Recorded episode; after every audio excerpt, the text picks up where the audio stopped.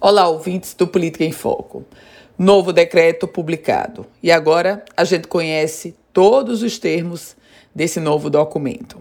Aliás, a primeira novidade é que ele vem assinado não só pela governadora Fátima Bezerra, como pelo prefeito de Natal, Álvaro Dias.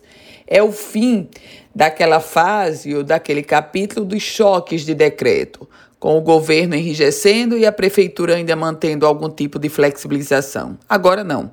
Vai fechar tudo, exceto as atividades essenciais. De sábado, portanto, dia 20 de março, até o dia 3 de abril, todos os serviços que não são essenciais estarão fechados.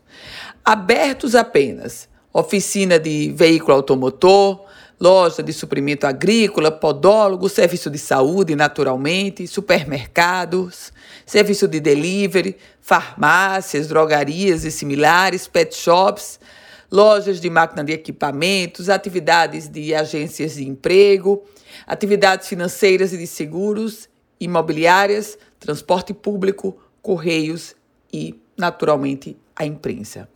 É nesse contexto, meus caros ouvintes, que vem o decreto da governadora Fátima Bezerra. Lamentavelmente, com os números que o estado do Rio Grande do Norte alcançou na pandemia da Covid-19, a governadora não adere a um lockdown, mas eu diria que é um pré-lockdown. Afinal, só os serviços essenciais estarão funcionando. E me chamou a atenção porque ela também não proibiu o deslocamento das pessoas entre os municípios e nem a circulação das pessoas. O que esse decreto traz é literalmente o fechamento do varejo, de shoppings, de bares, de restaurantes. Aí sim, vai estar tá tudo fechado e já a partir de sábado. Eu volto com outras informações aqui no Política em Foco com Ana Ruth Dantas.